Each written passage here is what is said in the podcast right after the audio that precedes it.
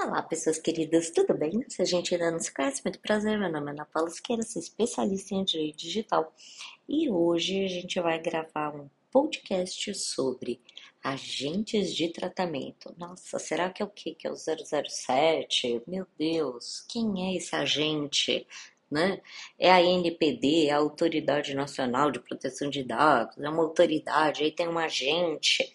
Enfim, né? Parece até um filme de espionagem. Não, é Brasil mesmo, tá, gente? Não tem tanto glamour, não. E é o que tem para hoje, tudo bem? Então vamos lá, vamos falar primeiro, né? Sobre a lei. A lei fala que quem é esse diabo desse agente, tá? Então, na verdade, são agentes. Que um é o controlador e o outro aqui, o operador de dados, tá certo? Então, aonde está Jesus? Não, não está em Jesus, está em artigo 5 inciso 9, tudo bem? Da lei, eu ia falar lei de diretriz e base da educação, tô bem chapada, né? Nossa. Lei Geral de Proteção de Dados. Então, nós temos quem que é esse controlador? Controlador é a pessoa física ou jurídica, tá certo? Que tá lá administrando, manipulando, fazendo boleto, colocando no arquivo em papel. Então, essa, esse é o controlador, é você que é o dono da escola, que comanda a associação, tá? É, não, na verdade, não é você que comanda a associação, é a associação tá? E pode ser de direito público, privado, com fim lucrativo, sem fim lucrativo, enfim, pouco importa, tá certo? Então, tudo isso você vai ver lá no artigo 5 no inciso 6 para as pessoas aí que estão prestando concurso, isso aqui realmente é muito importante, tá certo? E o que que acontece? Você, na qualidade de controlador, você Olha só que ironia do destino, vai ter que controlar os dados, exatamente. Você que vai dizer como é que esses dados vão ser administrados, é, quem tem acesso a que, como, quando e onde, tá certo? E na qualidade de controlador, a NPD, né? E vai poder exigir de você, tudo bem? Vai poder e irá exigir um relatório de impacto de proteção de dados. Ai, Ana, não é verdade. Não é verdade, sim tá? Tá lá no artigo 38 da LGPD. Então, se você não tem um relatório de impacto aí de proteção de dados, calma, você não tem que publicar esse relatório, mas você tem que fazer. Então, veja, isso é um mínimo que acontece quando depois que você fez o mapeamento de dados. Se você segue aqui, se você é nosso aluno do método LGPD blindado, a gente tem seis etapas. Qual que é a primeira etapa? A primeira etapa é conscientização. Segunda etapa, a gente vai traçar um cronograma de atividades. Terceira etapa, a gente vai fazer o um mapeamento de dados. Quarta etapa, a gente vai ver o que, que aconteceu né, nesse mapeamento de dados, também chamado como análise de gaps, análise de riscos.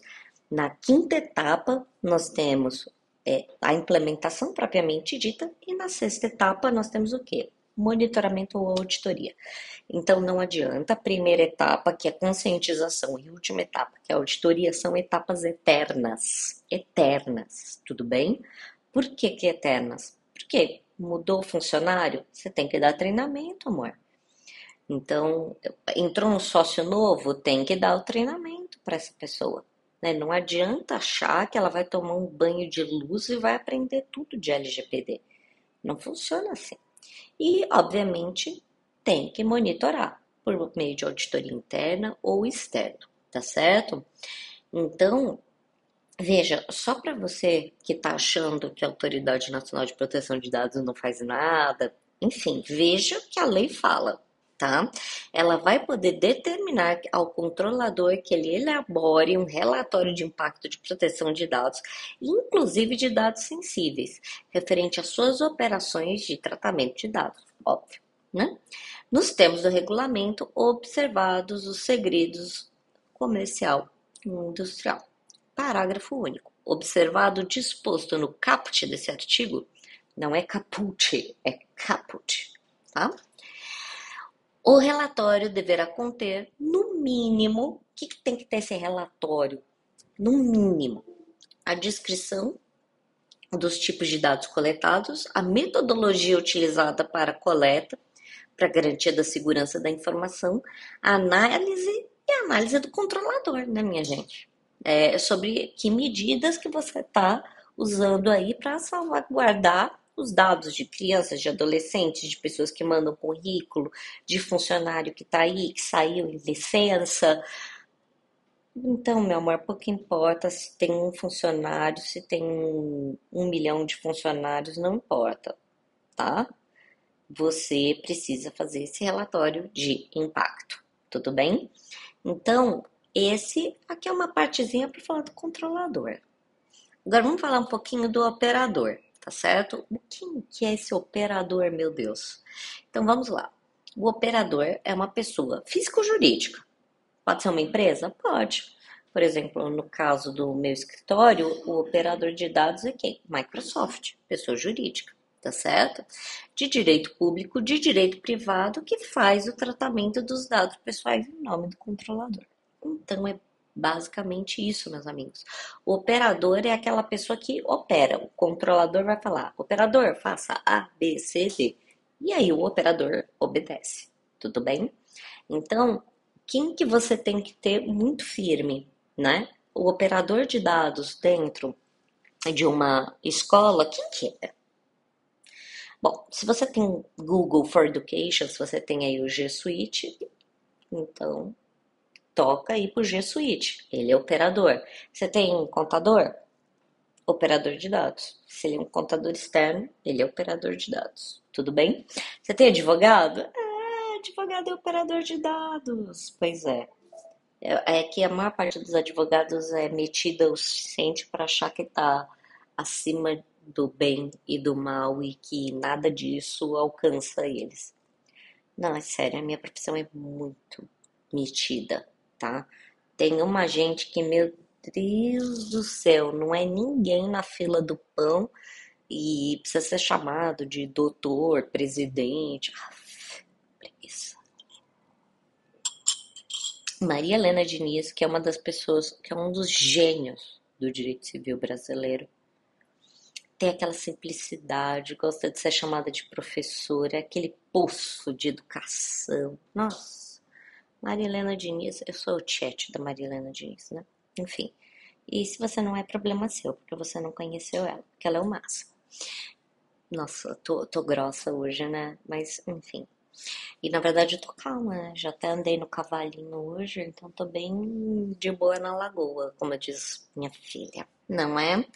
Então eu quero parar aqui, tá? No encarregado e no controlador, porque que encarregado, Ana, tô gaga. Eu queria parar aqui no controlador e no operador, porque eu quero tirar um episódio específico para falar do encarregado de dados, tá? É importante, as pessoas não estão ligando para isso e você precisa ligar. E ligar muito, tá? Por quê? Porque senão você vai ligar para mim quando você tomar multa, tá bom? Não esquece de mim, tá bom? Então, se você tomou multa da NPD, me liga. Ai, credo, que horror. Não, você não vai tomar multa. Faz aqui, tem um monte de coisa, tem um monte de podcast, tem um monte de vídeo no YouTube. Já segue a gente no YouTube? Vai lá, Ana Paula Siqueira de Mesquita, no YouTube. Vai lá no Instagram, arroba.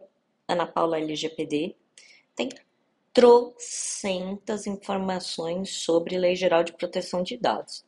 Você só vai tomar multa se realmente você for muito preguiçoso. Mas aí, como dizia papai, né? Se você é burro ou preguiçoso, aí você tem que pedir que Deus o mate e que o diabo carregue. Tudo bem? Mas como eu sei que esse não é o seu caso, vai lá, segue a gente no Insta, no YouTube, coloca aí seu comentário e eu espero vocês no próximo episódio. Um beijo, excelente semana para vocês. Tchau!